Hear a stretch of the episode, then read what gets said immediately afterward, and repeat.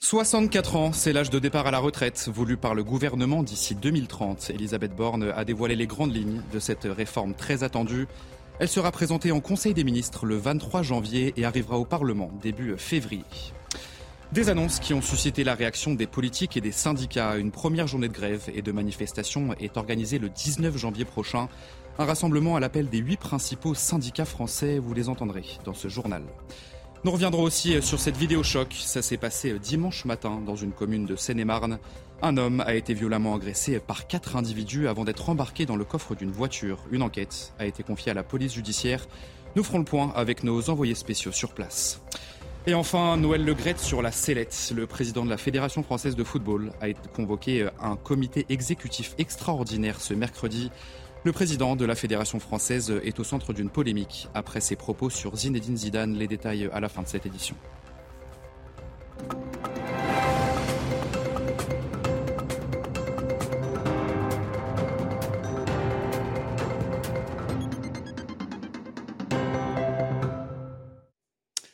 Bonsoir à tous, je suis très heureux de vous retrouver. Soyez les bienvenus dans l'édition de la nuit. C'est sans doute la réforme la plus attendue du second quinquennat Macron.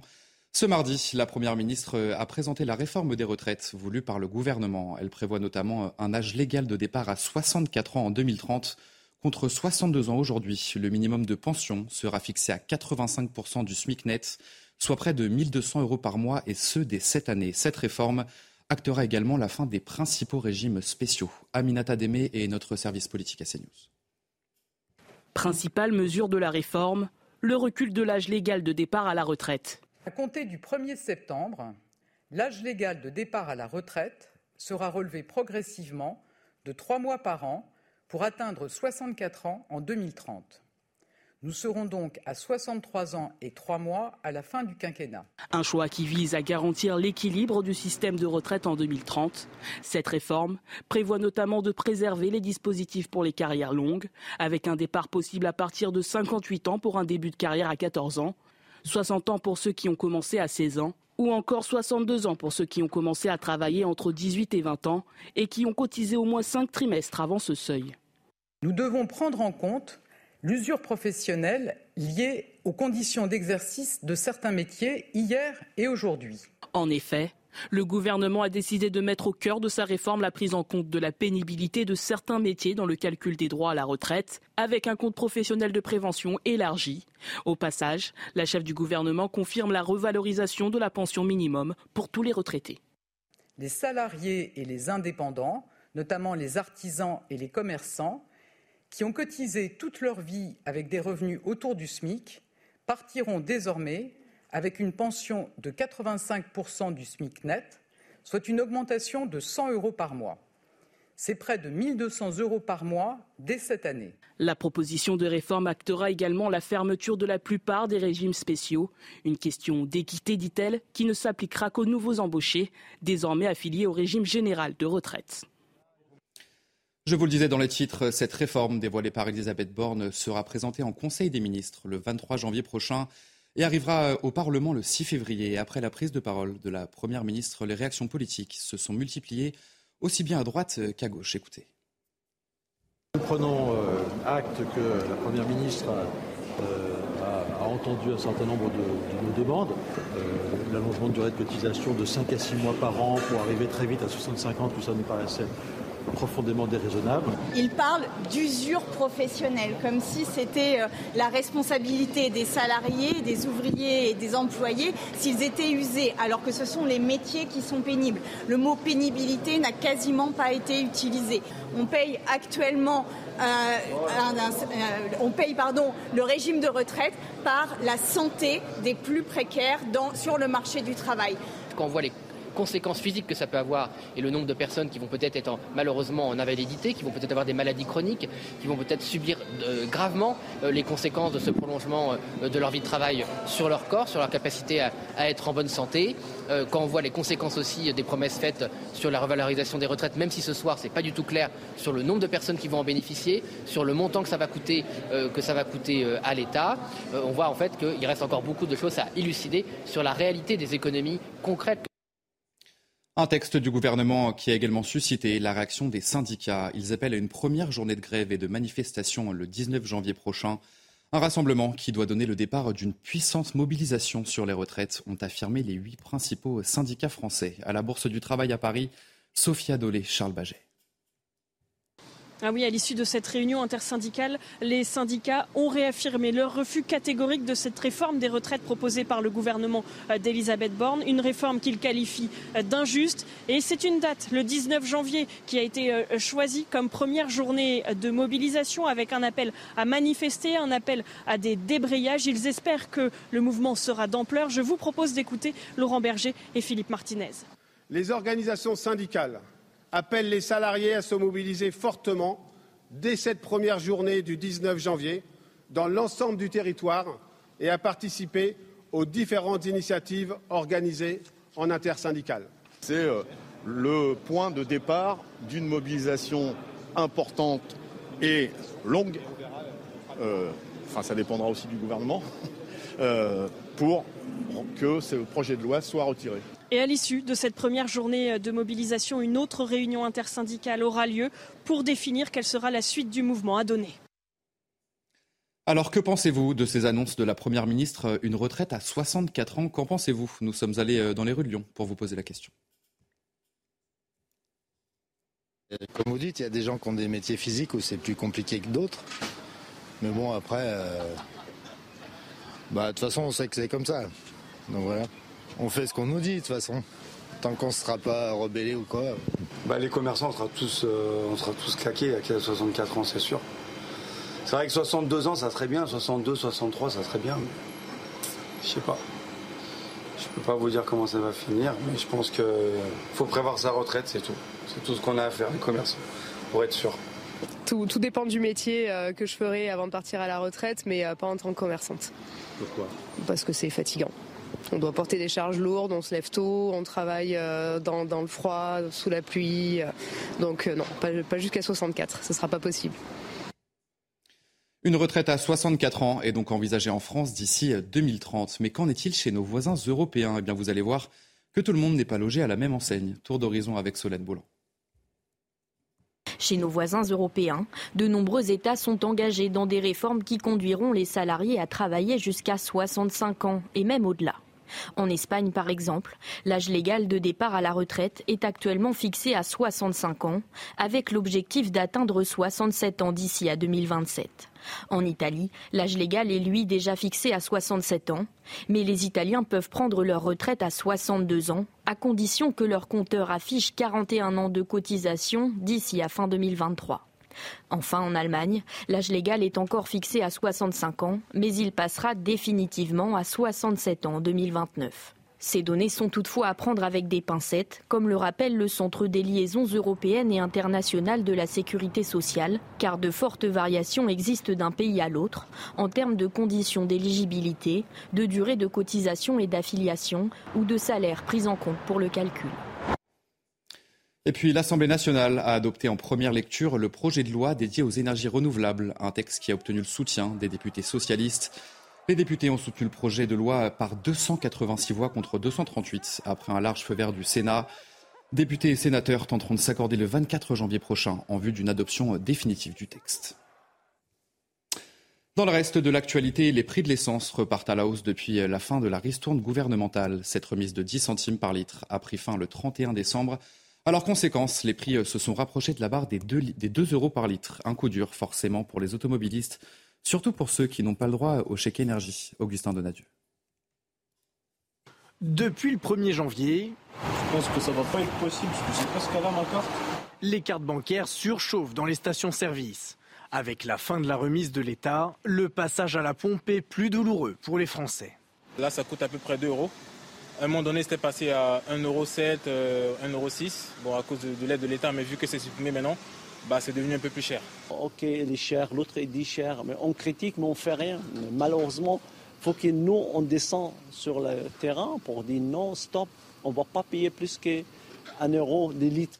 En moyenne en France, le prix du litre de samplon 95 atteint 1,85 euro. Le litre de diesel, lui, s'approche des 2 euros à 1,91 euros. Alors pour aider les automobilistes, l'État propose un chèque carburant de 100 euros à condition de faire partie des 10 millions de Français aux revenus modestes. Moi non, malheureusement non. Je, n'ai pas le droit car euh, je suis sur les revenus fiscaux de mes parents, donc euh, non. Cette affaire du chèque, vous voulez la vérité, ça ne tient pas debout cette affaire du chèque. Il faut diminuer tout, tout ce qui est il n'y a pas que l'essence, toute la vie. Les automobilistes éligibles au chèque carburant ont jusqu'au 28 février pour faire leur demande auprès de l'administration. Après trois mois de bras de fer, un accord a été signé ce mardi entre l'assurance maladie et les laboratoires d'analyse médicale. Il prévoit une baisse de budget de 250 millions d'euros et une nouvelle négociation pour la période 2024-2026. Les syndicats des biologistes appelle à mettre fin à la grève dès ce mercredi. On en vient à cette vidéo choc. Dans ce journal, un homme a été enlevé en pleine rue dimanche matin à Villeparisis, en Seine-et-Marne. L'homme a été violemment agressé par quatre individus avant d'être jeté dans le coffre de la voiture. Les agresseurs ont ensuite pris la fuite. Une enquête a été confiée à la police judiciaire. Sur place, les précisions de Régine Delfour et Sacha Robin. C'est ici sur le parking de l'église que les faits se sont produits ce dimanche. Il est 8h45 lorsque quatre individus euh, s'en prennent à un jeune homme. Ils tentent de le mettre dans le coffre de leur voiture. Le jeune homme se débat. Il est roué de coups. Les quatre individus le forcent donc à aller dans le coffre de leur voiture. La scène est filmée par un voisin qui appelle le 17. Les policiers arrivent sur place. Ils trouvent un téléphone portable. Ils interpellent un homme qui est placé en garde à vue mais vite relâché. Ici, les habitants sont choqués. Certains nous disent être très inquiets. Ils ont été choqués par la violence de cette scène. Pour l'heure, une enquête a été ouverte pour séquestration et enlèvement en bande organisée. Elle a été confiée à la police judiciaire de Meaux. Dans le reste de l'actualité, les urgences de l'hôpital de Pontoise sont au bord du précipice. 90% des soignants du service ont déposé un arrêt maladie ce lundi. Il dénonce des conditions de travail extrêmement précaires. Notre équipe a pu recueillir le témoignage d'une des infirmières de ce service d'urgence. On voit tout ça avec Augustin Donadieu, Fabrice Elsner et Jeanne Canca. C'est un appel à l'aide d'une jeune infirmière bouleversée par un drame survenu il y a deux semaines. Ce jour-là, lors de sa prise de poste aux urgences de Pontoise en début de soirée, cette soignante prend en charge un patient de 70 ans qui attend depuis midi alors que son état de santé est considéré comme prioritaire. Un dossier qui normalement devrait être installé dans les 20 minutes vu par un médecin. Je l'installe dans mon box il y a environ 20 heures. Je commence la prise en charge et d'un coup le patient fait un arrêt cardiaque. On a fait tout notre possible pour le récupérer, mais on n'a pas réussi. Le lendemain, le même scénario se répète. Une patiente se présente à 13h aux urgences. Elle doit alors être rapidement prise en charge, mais attendra plus de 7 heures sur un brancard avant l'arrivée de cette infirmière. Une demi-heure après, elle était décédée. Le lendemain, je n'avais pas envie de retourner travailler. Je me suis dit, je vais arriver, je vais avoir encore un mort. C'est une remise en question euh, quotidienne. Les box sont tous pris, les lits dans l'hôpital sont tous remplis. Le couloir est rempli, la salle d'attente est remplie. Selon les soignants, ces drames auraient pu être évités s'il y avait eu davantage de moyens humains et matériels.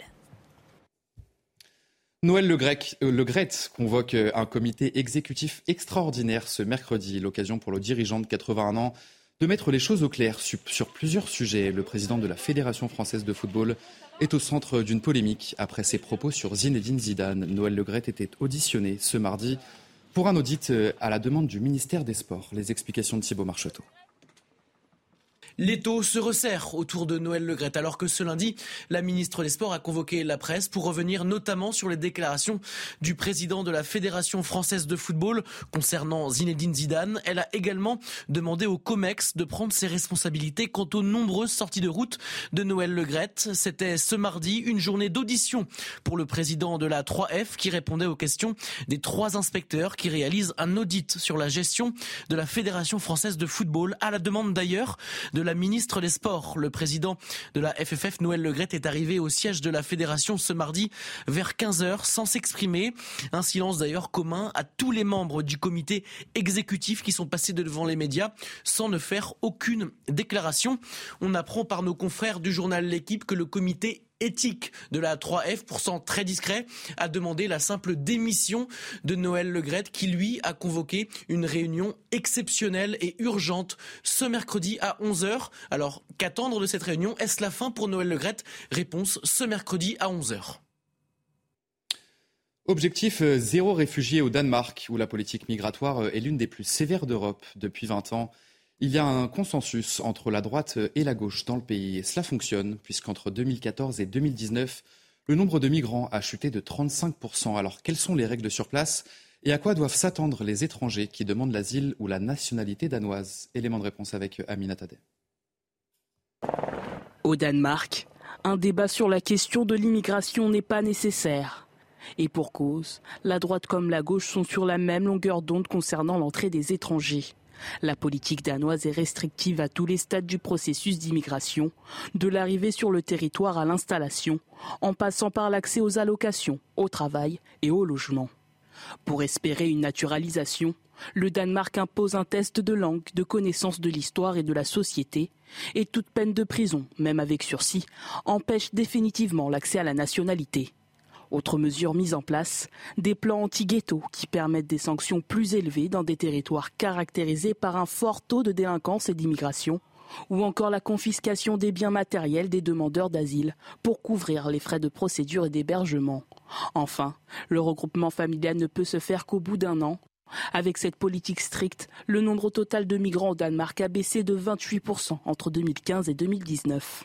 Cette politique a notamment des effets dissuasifs avec toutes ces contraintes, le nombre de demandes d'asile a chuté de 82% entre 2014 et 2019.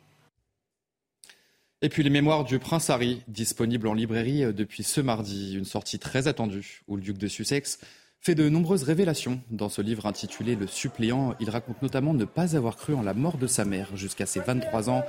Il affirme avoir consommé de la cocaïne ou encore avoir tué 25 talibans en Afghanistan. Le prince Harry parle aussi euh, des relations avec son frère. Il était interrogé sur ABC News.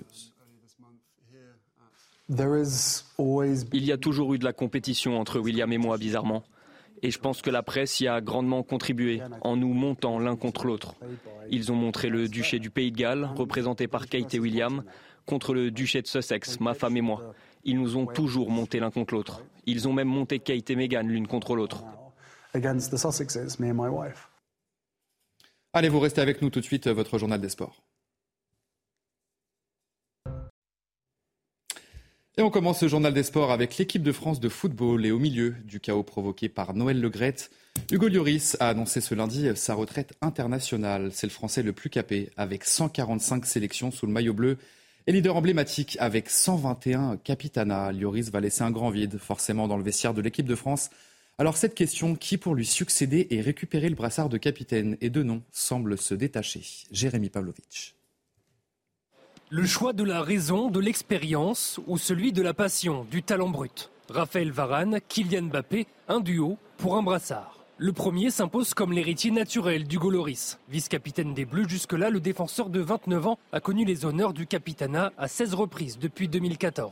C'est une autorité un peu naturelle qu'il a de leader. Il était déjà capitaine à 17 ans de Lens avant de partir à Madrid. Donc ça prouve en fait que Raphaël Varane, il a toutes ses qualités, toute cette expérience aussi accumulée tout au long de sa carrière pour devenir ce, ce grand capitaine.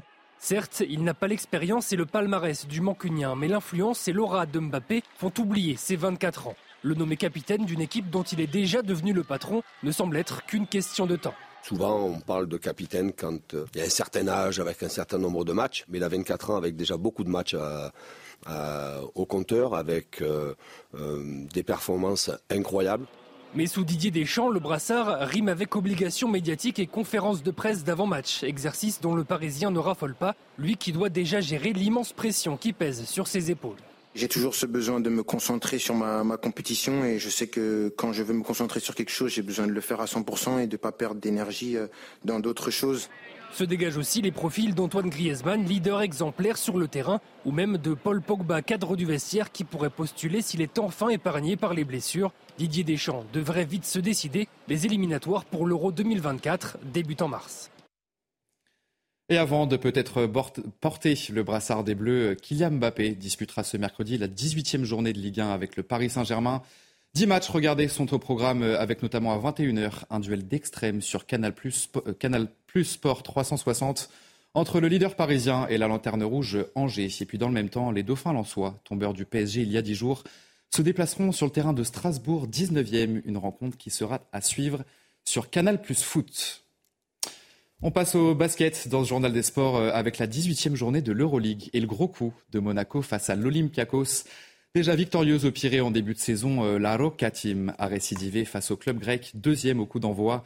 Les Monégasques avaient pourtant très mal débuté la rencontre, mais ont pu compter euh, sur leur star Mike James, auteur de 19 points pour renverser les Trilios. Un succès 64 à 60. Le club de la Principauté en profite pour remonter à la deuxième place dans le sillage du Real Madrid. Et on termine ce journal des sports avec les qualifications de l'Open d'Australie et plutôt des bonnes nouvelles pour le clan tricolore. C'est passé dans la douleur pour Benoît Paire. Le Français, 172e mondial aujourd'hui, a eu besoin de 3-7 pour écarter le Brésilien Poutine Dieli. Score final 6-4, 6-7, 7-5. Prochain adversaire pour Benoît Paire, ce sera un petit peu plus dur, l'Américain Michael Mo. Et puis du côté des dames, à noter la qualification de Kristina Mladenovic, vainqueur du majeur australien en double mixte l'an passé. La nordiste, elle aussi, a eu besoin de trois manches pour dominer la locale Madison Inglis. Une victoire très dure, 6-3, 3-6, 6-4 pour la française. Allez, vous restez bien avec nous sur CNews dans un instant. Un prochain journal, 64 ans, c'est l'âge de départ à la retraite voulu par le gouvernement.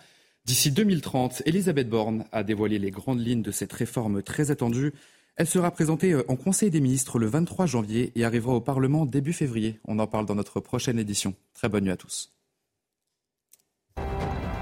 Retrouvez tous nos programmes et plus sur cnews.fr.